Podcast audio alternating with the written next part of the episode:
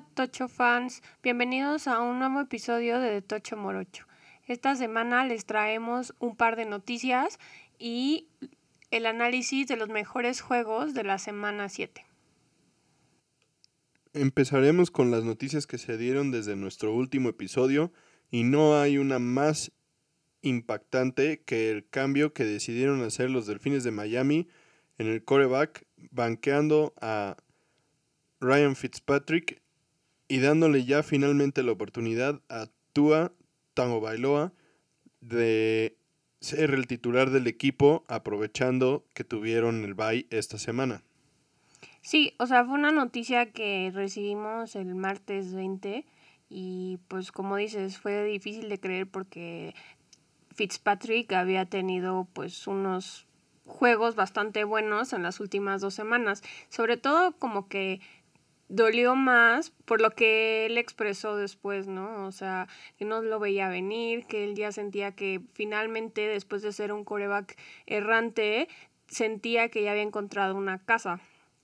Sí, la verdad es que Fitzpatrick había estado jugando muy bien.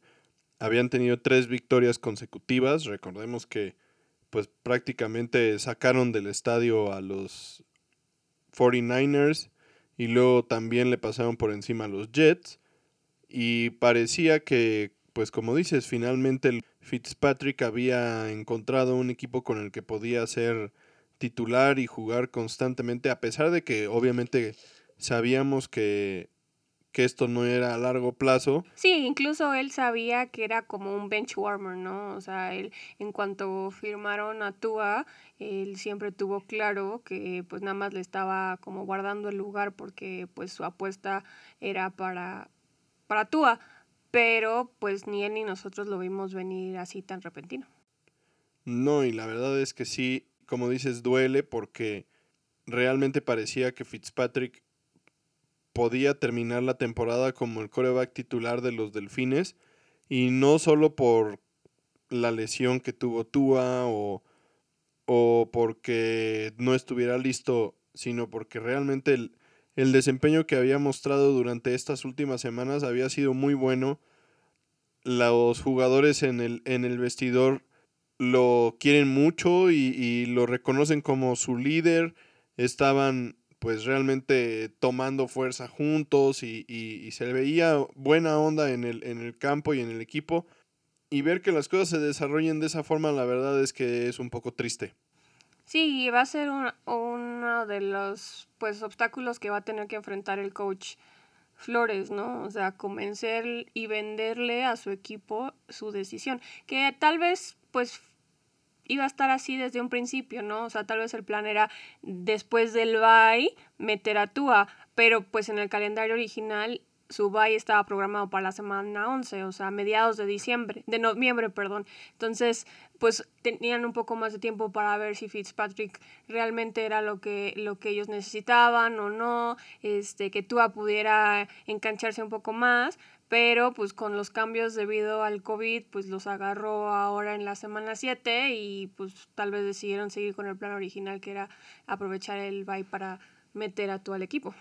Sí, y esto no es raro, o sea, la verdad es que desde el punto de vista administrativo de, de, de un equipo de fútbol americano, no es raro ver que un equipo que draftea a un novato alto, le dé una oportunidad después de, después de su bye, porque pues así tienen dos semanas para preparar el partido y ya ha pasado algún tiempo en, la temporada y entonces ya tiene alguna, tiene, tiene chance de, de entender cómo es el ritmo de juego desde el punto de vista de los entrenamientos y, y...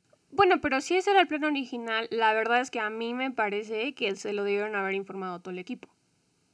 Bueno, pues sí, o sea, al final de cuentas la forma en la que se, da, se dieron las cosas por el desempeño de Fitzpatrick es lo que hace que esto sea todavía más complicado. A nadie le sorprende que Tua vaya a ser titular del equipo, Eso no, esa no es la parte sorprendente. El, el tema es que Fitzpatrick estaba jugando bien, el equipo estaba pues encontrando su, su ritmo de juego con él en el campo y sí deja un muy mal sabor de boca que lo hayan hecho así Ahora, dicen que realmente en los entrenamientos Tua se ha visto increíble. O sea, dicen que, que su forma de llevar las prácticas cuando le ha tocado estar adentro con los titulares y demás, antes de esta decisión, había sido espectacular. O sea, que parte de la decisión es eso, que él realmente se estaba viendo muy bien en los entrenamientos. Bueno, es, pero eso nos sorprende, ¿no? O sea, a fin de cuentas mucha gente decía que él era mucho mejor coreback que Joe Burrow, que se fue número uno del, en, la ronda, en, la, primera ronda del draft. Se cayó al 6 por su lesión en la cadera, pero, pero pues sí, como dices, es una decisión no complicada, pero como amarga. Controversial, sobre todo. O sea, la verdad es que la forma en la que se dieron las cosas deja un mal sabor de boca porque Fitzpatrick estaba haciendo las cosas bien y ni modo, ¿no? O sea, también, pues esta es la, como dicen, esta es la naturaleza de la bestia, ¿no? Así es el fútbol americano de la NFL. Esto es el fútbol americano profesional. No no, no dicen, medio de broma, pero pues es la verdad. así entre los jugadores dicen que la NFL no significa National Football League, sino más bien not for long. O sea, que no es para, no, no, no dura tanto, ¿no? Y esa es la verdad. O sea, cuando, crees que, que las cosas están muy bien, pues algo te puede pasar y y tan tan se acabó, ¿no? Y, Pregúntenle a Dak Prescott. Dak Prescott y Terrell Davis, este, Ryan Fitzpatrick. pero no solo es la, este la, naturaleza de la liga, sino también es la naturaleza de los delfines. O sea, si te pones a, a, pensarlo y analizarlo, han tenido 22 corebacks de primer equipo desde que Dan Marino se, se retiró en el 2000. Sí, bueno, ese, ese ha sido el, el tema con la franquicia de los Delfines de Miami, ¿no? Y, y sí ha sido, han batallado muchísimo para encontrar un, buen coreback que, los ayude a, a, dar el siguiente paso.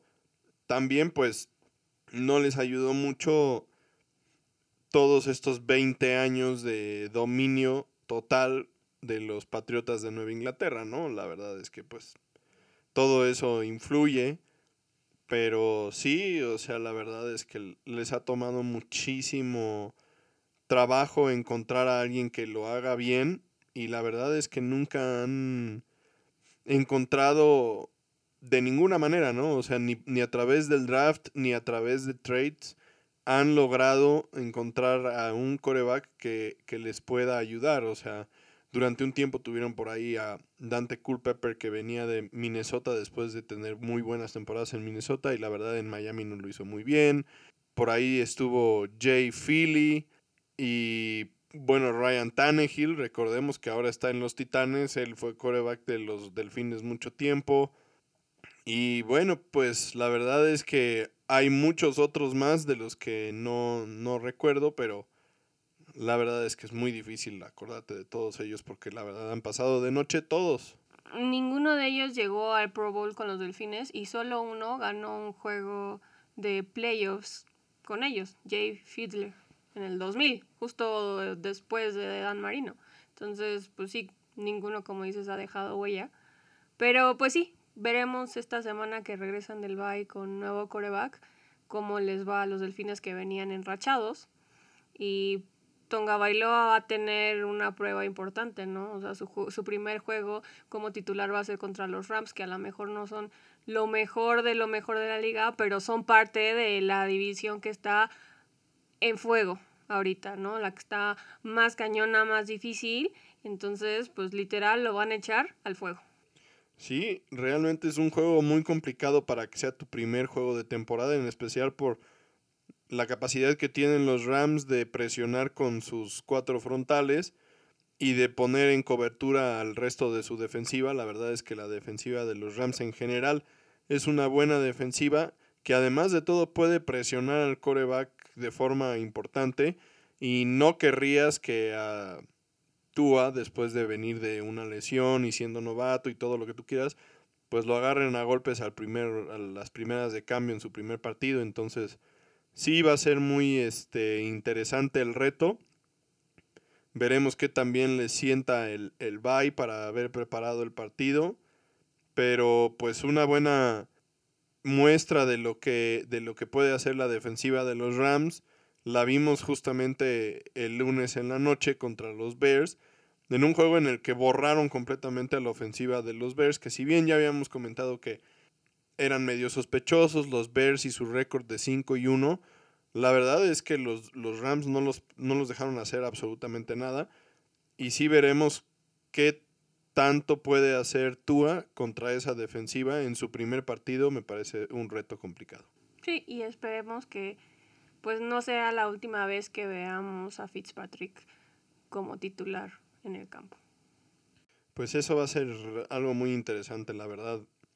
Seguramente no se, no se quedará en, en Miami y pues a ver qué, qué otro equipo le, le, da una oportunidad. La verdad es que las últimas veces que ha sido titular ha tenido buenos momentos y ha tenido malos momentos, pero pues creo que algunos equipos sí podrían, podrían echarse un volado y ver, ver qué pueden sacarle a, a Fitzpatrick. Y con esto aprovechamos para mandarle un saludo a todos nuestros fans fans de los delfines, que no habíamos tenido mucha oportunidad de hablar de ellos porque no habían dado mucho de qué hablar, pero finalmente los estamos discutiendo.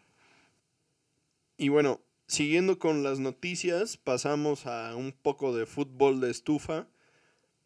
Tenemos la contratación de Antonio Brown, que la verdad ha sido uno de los jugadores más controversiales en los últimos cuatro años.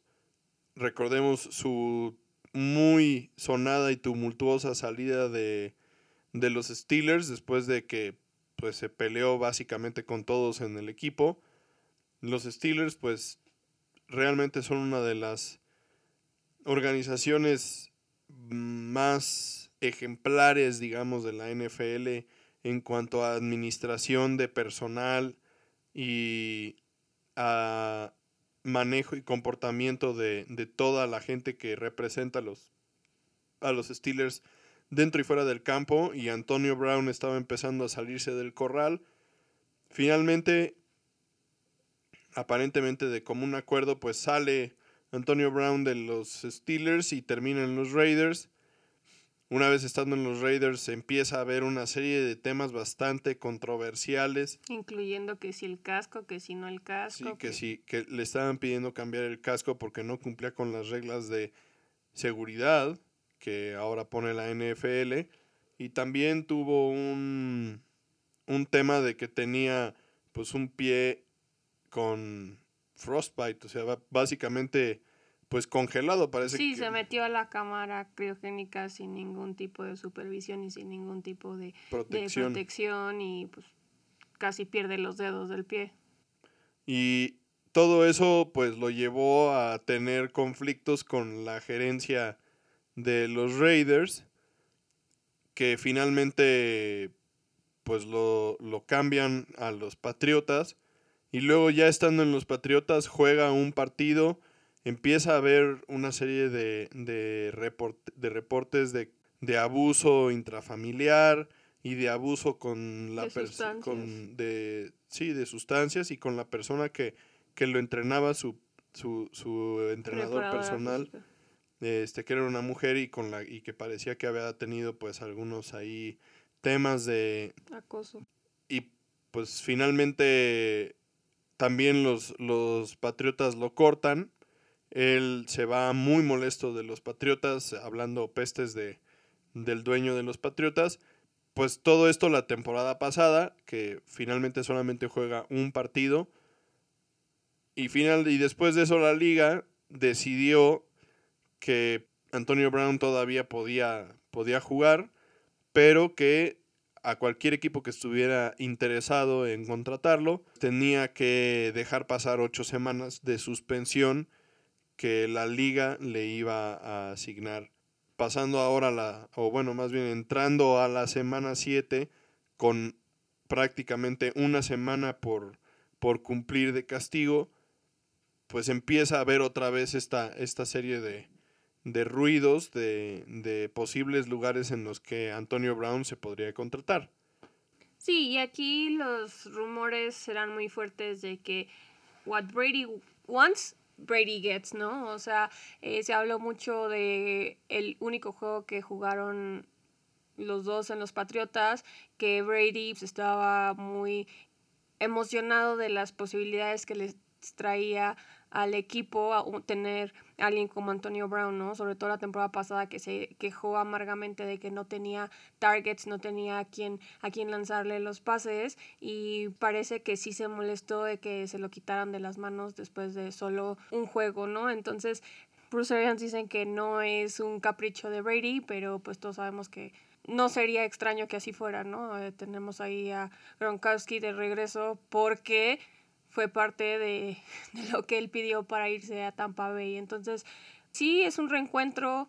Veremos qué pasa entre ellos. Eh, Tampa Bay está buscando su primer título divisional desde 2017 y Antonio Brown llega a unirse a Mike Evans y Chris Godwin que lo están haciendo bastante bien, pero que se han visto afectados por lesiones, ¿no? Entonces tampoco están al 100 entonces esto podría ayudarles bastante a los Bucks. Además, para ellos es como una póliza de seguro, ¿no? Como habíamos dicho antes, no se están comprometiendo a mucho porque es un contrato de un año, lo que sí es que le están dando pues mucho dinero considerando, por ejemplo, el contrato que le dieron a Cam Newton en los Patriotas por un año, o sea, le van a dar un millón de dólares de salario base más 2.5 millones en incentivos. Entonces, pues veremos si esta póliza de seguro le sale cara o barata para lo que, lo que les llega. Lo que es bastante curioso es el rol que va a jugar Brown dentro del cuerpo de receptores de, los bucaneros, ¿no? O sea, realmente ya los, los bucaneros pues tienen a Mike Evans, como habías dicho, tienen a Godwin, tienen a Gronkowski, tienen a Ronald Jones, tienen a Leonard Fournette, todos esos jugadores realmente, aunque unos son a las cerradas, otros receptores y otros corredores, pues tienen eh, buenas habilidades y ya un rol establecido, digamos, dentro del, del esquema de Bruce Arians. Y un jugador como, como Brown, con esa personalidad y honestamente ese carácter, pues un, un receptor normalmente los receptores pues quieren cachar el balón, ¿no? Y, es una posición complicada porque pues normalmente hay uno, dos o tres dentro del campo al mismo tiempo o hasta cuatro. Y siempre pues la verdad tú quieres que te lancen el balón a ti y ya de por sí está Evans que es un buen receptor y ya está Godwin que también es un buen receptor. Dos pues hasta cierto punto estrellas de la posición en un mismo equipo y ahora le estás agregando a un tercero. Sí, corres el riesgo también con su personalidad de que quiera ser pues la estrella, ¿no? Y que quiera llevarse pues toda toda la gloria y que empiece a hacer berrinches porque no se los lanzan siempre a él, este que empiece a chocar con los otros, sobre todo puede crear un problema en el vestidor ahora que justamente estás empezando a a construir el vestidor alrededor de Tom Brady. O sea, justo ahorita que, que están empezando a, a, realmente acoplarse como equipo, traes a una, a una personalidad que es polarizante a tu equipo y una personalidad con, con ese carácter que además de todo no tienes, o sea, no va a ser tu, tu go-to guy, o sea, no, no va a ser tu estrella ni el foco de tu ofensa. Y, puede ser que eso no, le parezca a la mera hora. O sea, tal vez ahorita después de haber estado en su casa ocho semanas y, haberlas visto negras, pues tal vez le parezca este, muy bien tener un equipo. Pero después de dos semanas de no tener recepciones o de tener una o dos recepciones en un juego y no haber hecho nada más y haber sido irrelevante, pues tal vez eso ya no le siente tan, tan bien y empiece a haber ruido. Pero pues si sí es cierto que Tom Brady pues lo está apoyando, pues eso puede cambiar las cosas, aunque también como dices puede generar pues mucho, muchos problemas en el vestidor, ¿no? Lo que sí es que como, como ya dijimos, los Buccaneers no se están comprometiendo a nada a largo plazo. Ellos solo tienen que mantenerlo en línea hasta febrero y ya de ahí tomar una decisión.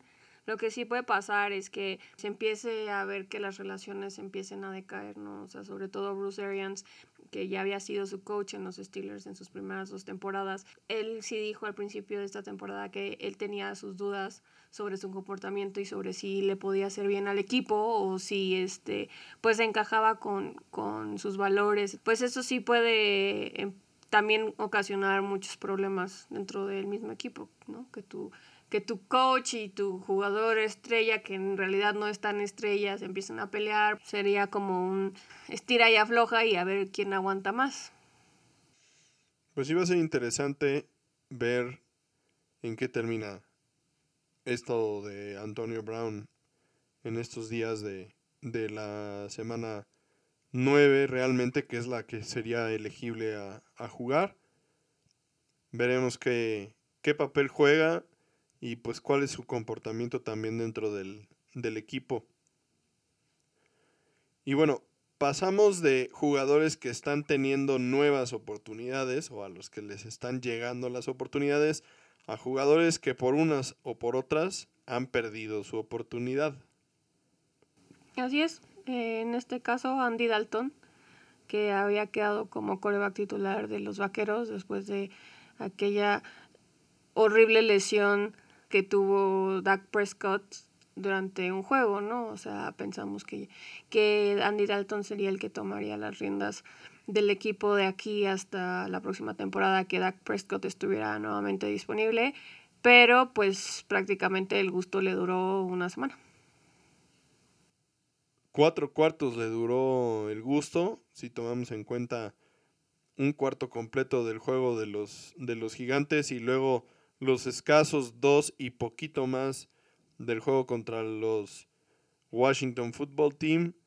La verdad es que en una, en una jugada pues bastante desagradable, honestamente, Dalton sale corriendo buscando pues algunas yardas en, en una posesión que empezaba cerca de su end zone y el linebacker de los de Washington Bostic se le avienta a la cabeza una vez que Dalton ya se estaba barriendo y lo conmociona, le pega muy fuerte en la cabeza y luego la cabeza de Dalton rebota en el, en el pasto. La verdad, una lesión muy... Aparatosa. Sí, muy aparatosa, un golpe muy fuerte. Obviamente ese tipo de golpes, pues la NFL ha sido muy incisiva en, en que queden fuera del, de, de la liga. Pero pues independientemente de eso, la verdad es que es un golpe completamente fuera de lugar. El, pues el fútbol americano sí es un deporte de contacto, pero no se trata de, de buscar lesionar a nadie. Y la verdad es que la actitud de este linebacker fue pues francamente reprobable.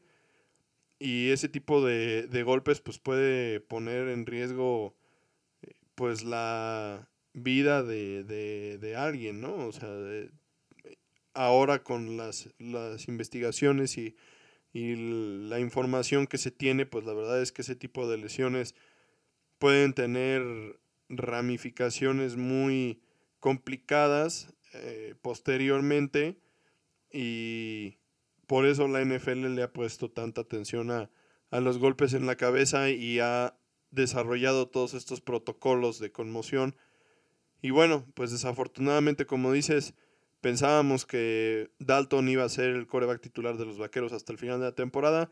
Desafortunadamente no es así. En el juego contra las Águilas de Filadelfia, seguramente el coreback titular de los Vaqueros va a ser Ben DiNucci, un coreback novato al que draftearon este, este año, egresado de la Universidad de James Madison. Me parece que es el primer coreback en la historia de la liga que, que sale de esa universidad. Y pues tristemente, la verdad, la, la, si de por sí la, la temporada de los Vaqueros con Dak Prescott había sido muy complicada, pues ahora sin Prescott, sin Dalton y con todas las lesiones que tienen en la, en la línea ofensiva, la verdad se ve, pues más bien que están empezando a pelear por los, por los puestos de altura del draft. Tal vez sea el único pues la única luz al final del túnel en este momento para los vaqueros, pensando en que pues puedan eh, utilizar esa, esa selección alta del draft del próximo año para conseguir algún buen jugador defensivo que tanta falta les hace y que puedan, que, le pueda cambiar un poquito la cara al, al, equipo porque ahorita las expectativas eran muy altas y los resultados han sido desastrosos. Tales son los resultados desastrosos que en los últimos dos juegos los Cowboys han sumado solo 13 puntos. Pero pues sí, esta jugada, como dices, una jugada que no nos gusta ver, una jugada que ya no debería tener lugar en el campo, terminó en la expulsión de Bostic, pero pues no va a ser suspendido porque no tiene historial de este tipo de comportamientos en el campo. Entonces, pues sí, lo expulsaron y lo van a multar, pero va a poder seguir jugando sin ningún problema. Pues lo cual también es injusto, ¿no? Porque pues haces algo mal y pues sí te dan como un, golpecito y en la mano así de, ay niño, no lo hagas y pues el receptor de ese golpe se tiene que quedar en su casa para ver si está bien o no está bien. Y pues al grado que Ron Rivera se acercó y se disculpó con el staff de cocheo de los vaqueros porque pues no es algo que, que él espera de, de un jugador de su equipo. Y por otro lado también Mike McCarthy se enojó porque sus jugadores no salieron a defender a su coreback. O sea, porque dicen, sí, hablamos mucho de jugar el uno para el otro y de que somos una familia y nadie brincó para defenderlo. A mí no me parece que tenían que agarrarse a golpes. Pero sí, o sea, él quería que demostraran como más apoyo. No, pues sí es normal que en un, o sea, y, y es algo que, que puedes ver, por ejemplo, en Green Bay o que verías en, en, en Nueva Inglaterra cuando, cuando estaba Brady, o en Indianapolis o en Denver con Peyton Manning. O sea, cuando, cuando tu equipo tiene un, un, líder y, y, tiene a su, a su coreback y alguien llega a mancharlo así, siempre alguno de la línea ofensiva llega a por lo menos empujar y a decirle al pues al que, al que le pegó así a, a, su coreback, qué le pasa. eso es lo normal. Y sí fue, en el momento tal vez no, no, lo, no lo razonas, pero si ves la repetición de la jugada, es increíble que ninguno de la línea ofensiva se le acerca al, al, al, al jugador de Washington, siquiera a decirle, te pasas, maestro. O sea, lo normal hubiera sido que ahí en ese momento lo hubieran pues manchado de regreso, aunque hubiera sido castigo, lo que tú quieras, pero el comentario de McCarthy sí es correcto.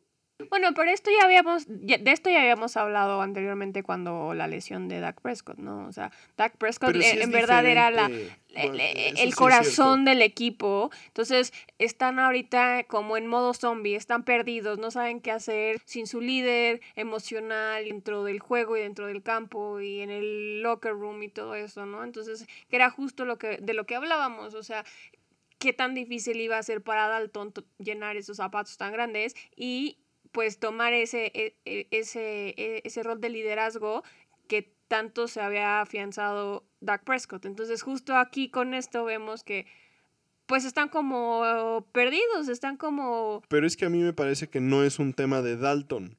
O sea, realmente ese fue el reflejo de lo que han sido los vaqueros durante toda la temporada. Un equipo que no juega por el de al lado, sino que juega por los reflectores de uno mismo un equipo que, que le falta dar un extra, que le falta poner eh, ese poquito más. Y lo hemos hablado, por ejemplo, con la defensa de los, de los Seahawks, que también ha sido desastrosa y que en todas las estadísticas de yardas por partido son la peor defensiva de la liga.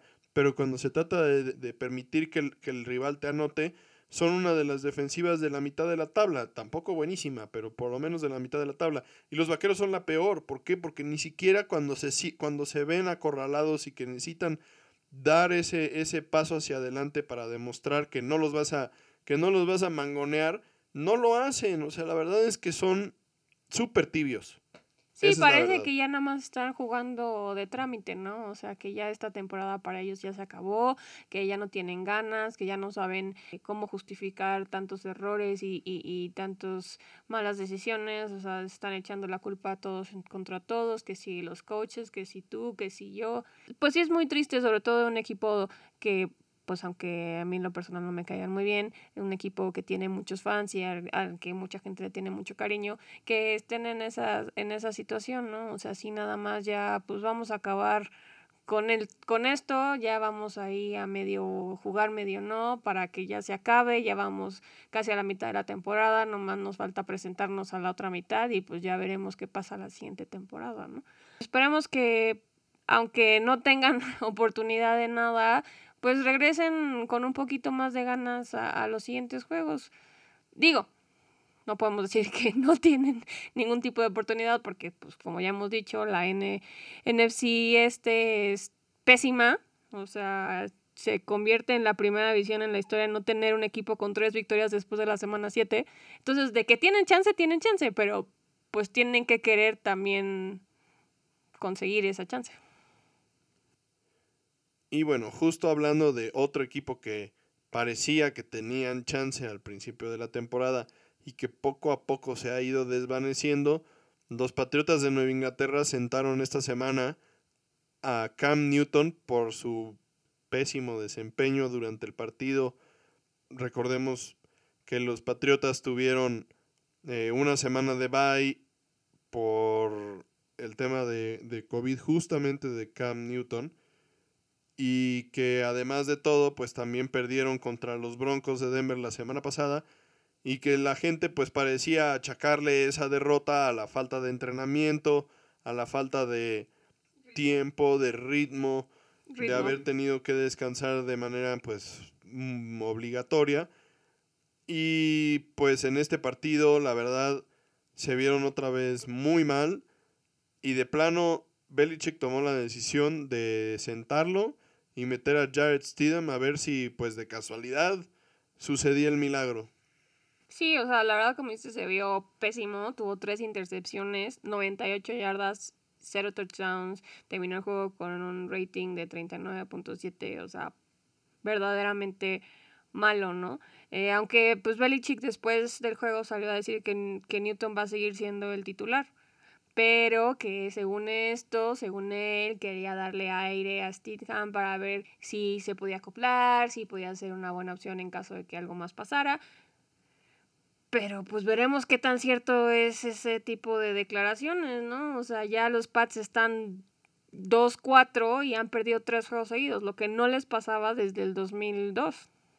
Las cosas se les están complicando, se les están saliendo de control y con un Cam Newton con estos números, pues puede que vaya a haber cambios drásticos en el equipo. Pues sí, la verdad es que es un caso un poco curioso porque la verdad durante los primeros juegos de la temporada Cam Newton se vio bien.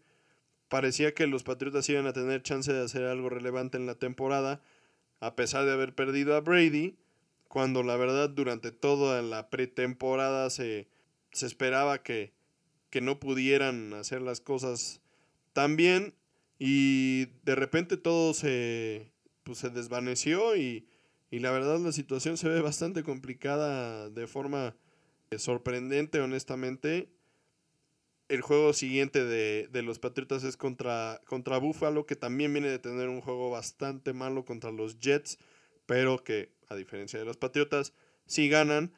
Y entonces, esta podría ser la primera vez en lo que se sentiría como 20 años que los Bills de Buffalo le den una cachetada con guante blanco a los Patriotas y, y le arrebaten de forma bastante contundente el título del de, equipo más dominante de esa división a los Patriotas, pero habrá que ver ese partido, habrá que ver si, si los Patriotas alcanzan a, a, retomar el camino o si más bien Búfalo es el que, el que toma la, la batuta. La verdad es que sí se, el resultado de ese partido puede determinar el rumbo de la temporada de, los Patriotas, al grado de que es posible que, de plano pues empiecen a, mirar hacia el futuro, realmente hacia el futuro,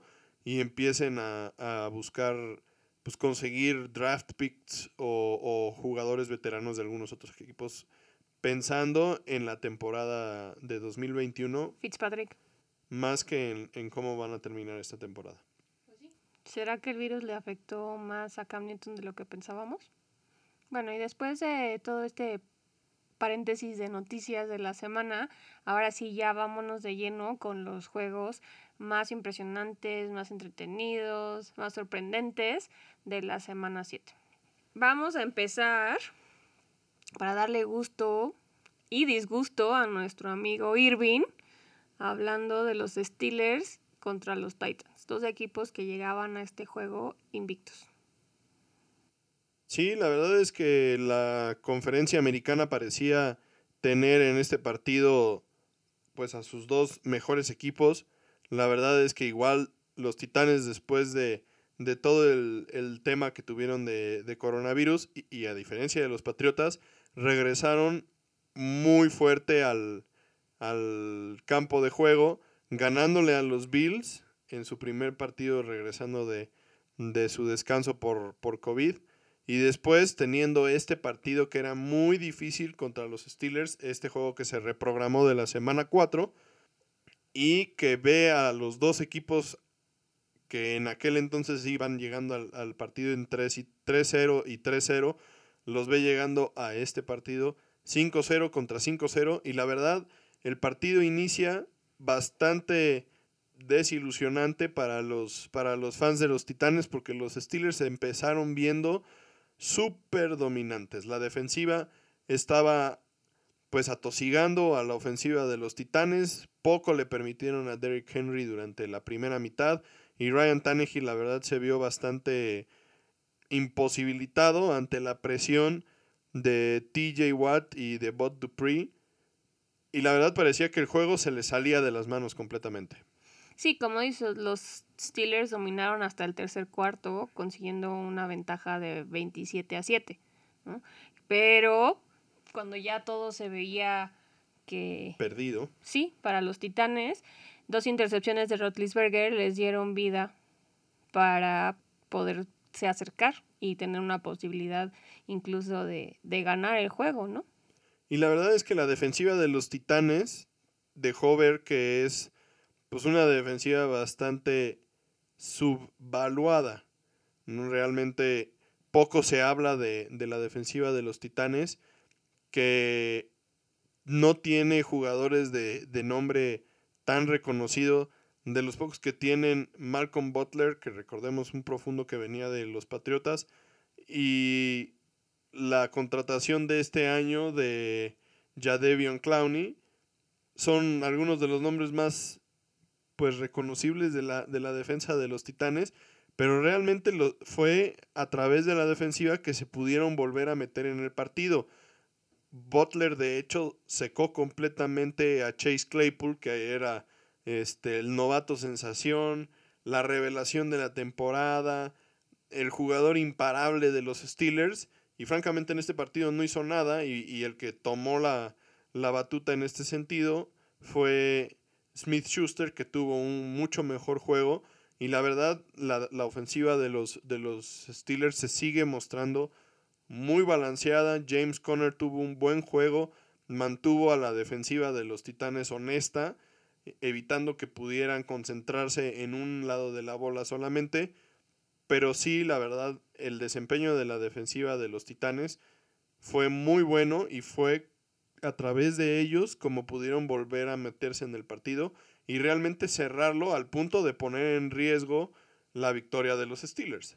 Sí, eh, al principio del juego, como ya habíamos dicho, los Titanes sí se vieron como un equipo que estaba jugando su tercer juego en 13 días. O sea, es algo que para lo que no estás preparado en una temporada normal, ¿no? Eh, pero pues lograron calentar los motores, lograron volverse a meter el juego. Desafortunadamente Stephen Koski falló el gol de campo para empatar el juego, un gol de campo de 45 yardas, lo que les hubiera llevado a overtime y pues como iban las cosas y el ritmo que ya habían agarrado los Titanes, probablemente hubieran ganado ese juego en overtime, ¿no? Pero pues el hubiera no existe, se les acabó el tiempo, tuvieron un error muy costoso al final y pues esto deja a los Steelers como el único equipo invicto después de la semana 7. De hecho, sí, el, el, momento del partido estaba completamente a favor de los Titanes. Y sí se sentía como que al final pues seguramente en el, en el, en el tiempo extra habrían perdido el, el juego. También e, es, es, importante mencionar que no solo la ofensiva de los, de los Titanes gira alrededor de, de Derrick Henry, que obviamente es su jugador más impresionante, pero realmente AJ Brown, su receptor, entre otras cosas, es muy amigo de DK Metcalf de los, de los este, Seahawks y justamente tiene el, el mismo estilo, es un jugador muy fuerte, grande, dominante y la verdad también en este juego se, hizo presente. Fue el jugador, digamos, ofensivo en el que se, se recargaron para volver a meterse en el partido cuando Henry y, y Tannehill estuvieron batallando un poquito por la presión de los de la línea defensiva de los Steelers. Pues sí, felicidades muñeca, esperemos que hayas apostado contra Irving. Ahí nos avisan que ganaron y que perdieron. Y bueno, en el segundo round de la batalla de Ohio, también tuvimos un juego bastante entretenido entre los Bengals y los Browns. Una vez más, un juego en el que Joe Burrow y Baker Mayfield se enfrentan y la verdad es que el juego fue bastante impresionante y entretenido desde el punto de vista ofensivo. Desafortunadamente los Browns pierden a Odell Beckham para el resto de la temporada con una lesión de la rodilla. Pero la verdad los dos equipos se vieron muy bien. Hubo poco juego por tierra, honestamente, en, el partido. Pero los dos corebacks brillaron a pesar de que Baker no se vio muy bien al principio del partido. Pero bueno, a ver, coméntanos un poquito de lo que pasó en este juego. Sí, como dices, este Baker no empezó bien y pues empezó con una intercepción que fue justo donde Odell Beckham Jr. y JC Tretter salieron lastimados. Eh, aprovechamos para mencionar que Odell Beckham Jr. va a estar fuera el resto de la temporada, que pues por un lado es bastante triste porque pues no es la primera vez que, que, vemos esto, ¿no? O sea, ya se había perdido parte de otras temporadas. Entonces, pues qué lástima porque es un jugador que, que tiene mucho por dar entonces esperemos que pueda regresar con todo la próxima temporada. Y pues justo se lastimó tratando de taclear a Darius Phillips después de la intercepción. O sea, estaba tratando de, de que no se les fuera y pues más bien el que se terminó yendo fue él, ¿no? Por cláusulas de lesiones en su contrato, para su buena suerte, los Browns no lo pueden cortar. Porque no pasaría las pruebas físicas antes del tercer día del nuevo año. Entonces podrían tradearlo, pero el equipo que se lo lleve tendría pues muchos costos. Pero bueno, estábamos hablando del juego, ¿no? O sea, Baker Mayfield, como ya dijiste, aunque empezó lento, tuvo un muy buen juego, cinco touchdowns, terminó con un rating de 135.6, a diferencia del que ya habíamos dicho que, que había tenido Cam Newton. Sus tres pases de touchdown fueron hacia tight ends, aprovechando que era el día oficial de los Titans. No es cierto eso. Y Harrison Bryant y David Nyuku fueron los, los receptores de sus pases, ¿no? Tuvo 64.9 de porcentaje de pases completos. Sí, la verdad es que un juego en el que hacia el final del partido parecía que Joe Burrow llevaba a los Bengals a la victoria en un muy buen drive que termina en un touchdown por pase. Se, vio muy bien. Burrow sigue mostrando mucho aplomo. Sigue mostrando que, es muy capaz, que es un gran líder, que no se arruga ante la presión. Y, realmente lo que a, este equipo le hace falta es, es un poquito de defensiva. La verdad es que parece que la línea ofensiva empieza pues, a engancharse lo que sí es que sufrieron contra Miles Garrett. Bueno, pero al final de cuentas, Burrow tuvo la, posibilidad de tener un buen juego, o sea, por tuvo de nueva cuenta de nueva capacidades son bastante impresionantes, ¿no? O sea, considerando como decimos que Miles Garrett estuvo colapsando su pocket a cada rato, que, que, lograra pues lo que logró, o sea, un juego bastante cerrado con muchos puntos también, 37-34 pues eso, eso habla muy bien de él, como dices. 400 yardas y 3 touchdowns en un, en un juego en el que juegas contra Miles Garrett, que, o sea, la línea, la, línea defensiva de este equipo hizo pedazos a los vaqueros. Y estamos hablando de los Bengals. Entonces, realmente parece que la línea ofensiva de los Bengals empieza poco a poco a agarrar, a sentirse cómodo con, con, con Burrow como coreback. Y entonces le está empezando a permitir, pues realmente demostrar lo que es. Desafortunadamente no les, no les alcanza para ganar. Digo, o sea, tuvieron un excelente drive en el que ya se fueron arriba otra vez en el marcador. Y con menos de un minuto por jugar le dan la bola a Mayfield. Y otra vez Mayfield los, les vuelve a anotar. Un juego súper entretenido, la verdad. Baker Mayfield es un jugador que tiene una tremendísima actitud también, muy, muy parecida a, la, de, a la de Joe Burrow, un jugador que, que, le gusta ganar, que le gusta divertirse en el campo, pero que realmente es súper competitivo y que lo que le, o sea, le, le, gusta hacer es demostrar que pueden, que pueden hacer las cosas correctamente en el, en el campo pero sí tiene todavía mucho que demostrar, o sea, no, puede estar teniendo juegos tan malos. Que, no olvidemos que, que, perdieron contra los Steelers de forma... Los aplastaron los Steelers. Y era un juego este muy complicado para los Browns porque después de que te pasan por encima así, es difícil levantarse y pasar la página y ver hacia adelante. Y, y realmente les costó trabajo. O sea, el principio del partido fue, fue muy malo y después lograron, lograron sobreponerse. Realmente los Browns no son uno de los mejores equipos de la, de la conferencia americana, eso está visto. A este tipo de equipos es a los que les debe de ganar. Y los Bengals, pues, han demostrado ser mejor de lo que, de lo que, de lo que pensábamos, sí.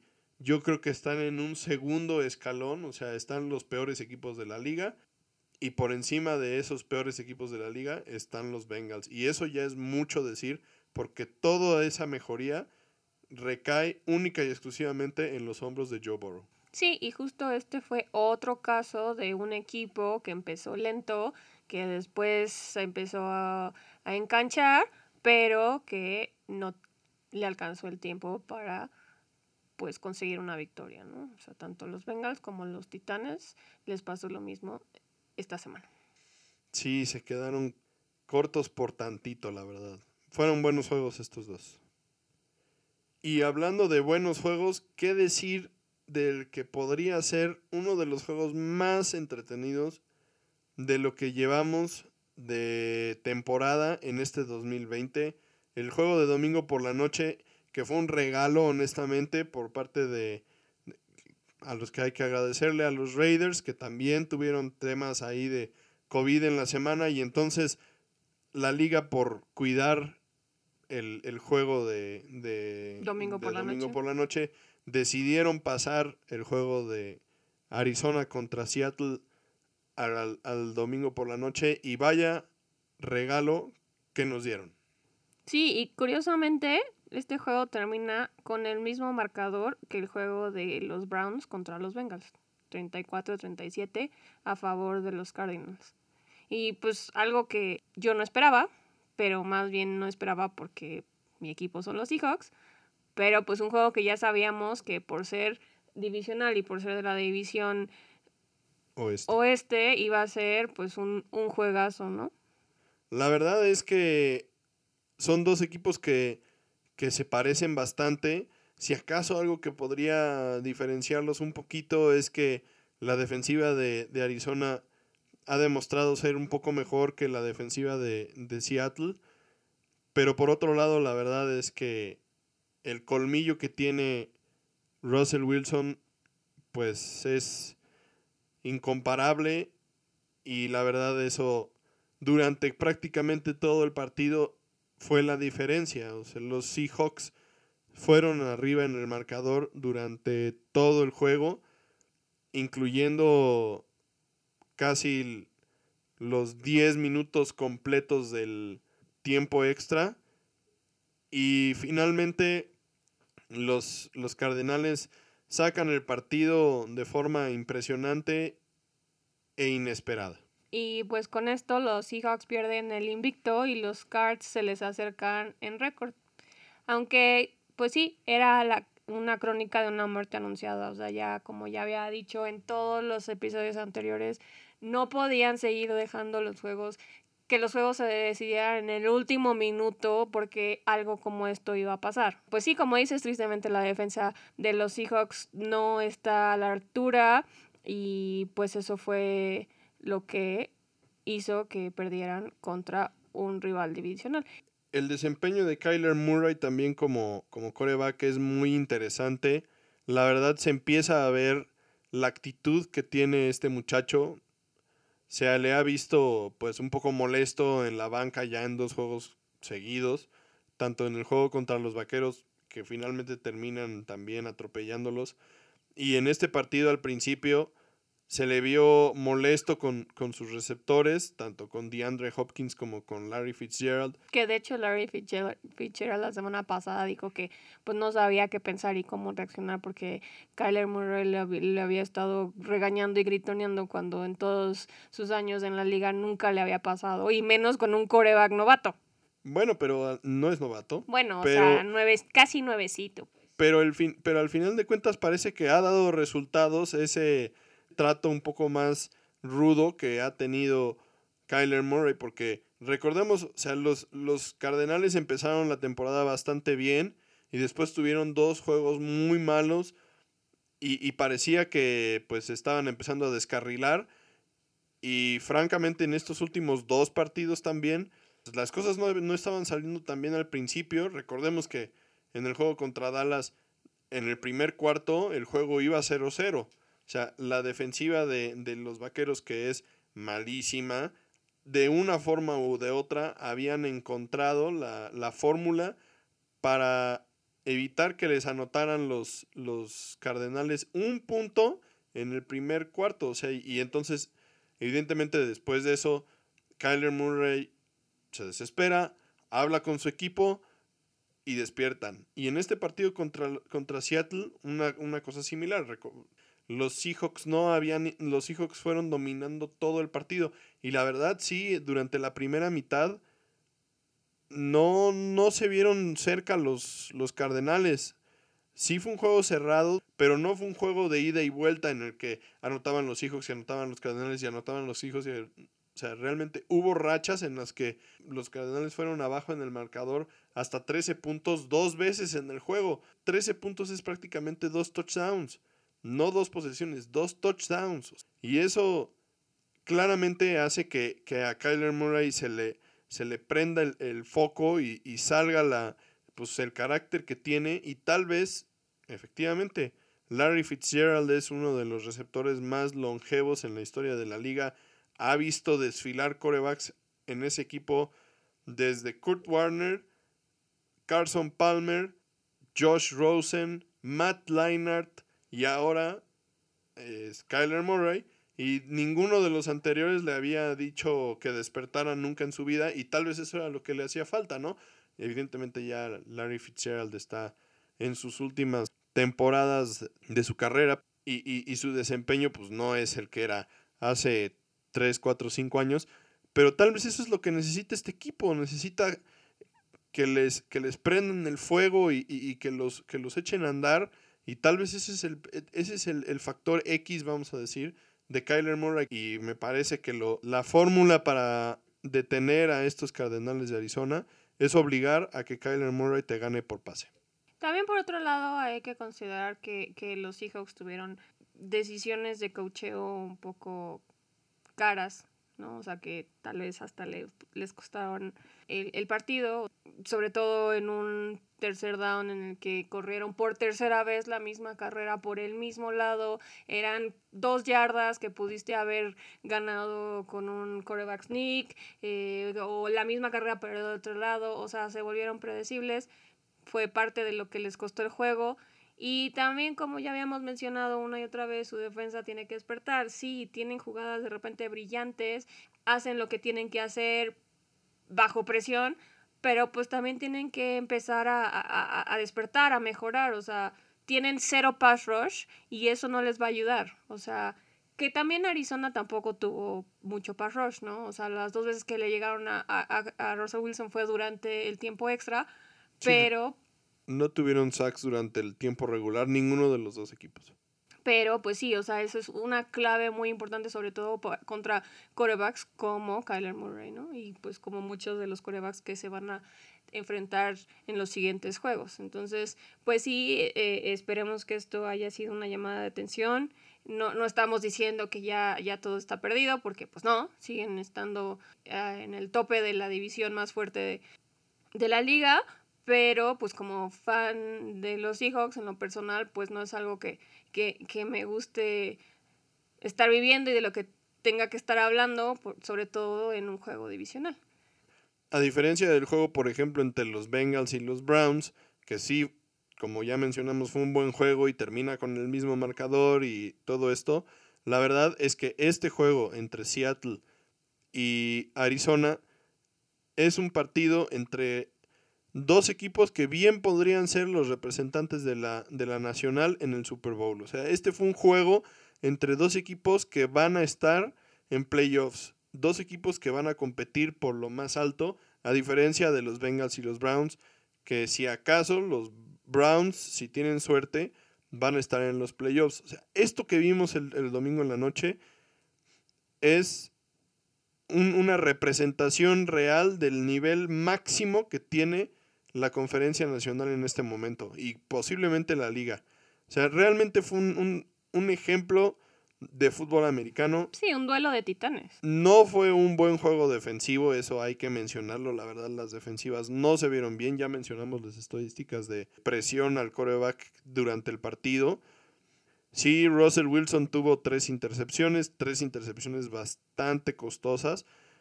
Pero realmente pues no, no, se vieron muy bien ninguna de las dos defensivas. Isaiah Simmons, el, novato pues estrella que drafteó Arizona, realmente no se había visto en ninguno de sus juegos anteriores y fue justamente el encargado de interceptarle a Wilson su, el tercer pase, el que le da pues la vuelta otra vez a la, a la posesión en el, en el, tiempo extra. No fue un, un, un juego particularmente bueno a la defensiva, pero los dos equipos se vieron bien. Son dos equipos que están bien coachados, la verdad.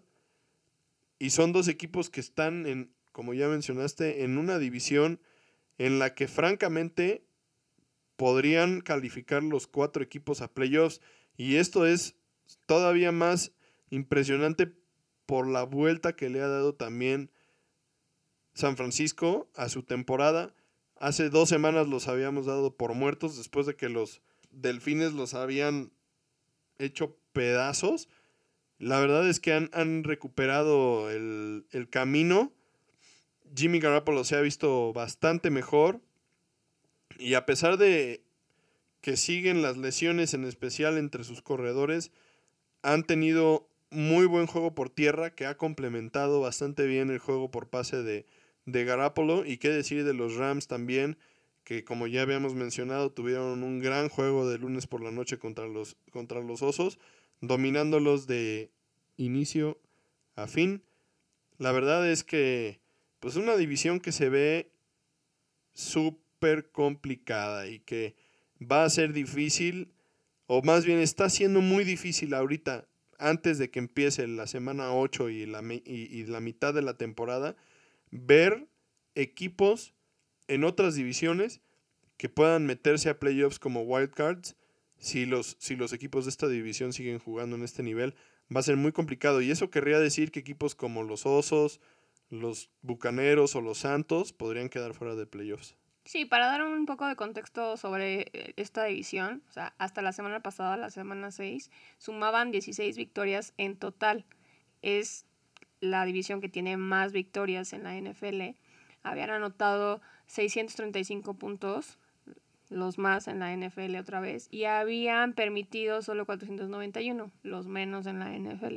Todos los equipos tenían un récord de .5 o mejor, y era la única división hasta la semana 6 que tenía un récord parecido. Y pues justo como decías, eh, son, son equipos con ofensivas muy impresionantes. Eh, justo en este juego las dos ofensivas se combinaron para casi 1100 yardas, algo pues impresionante.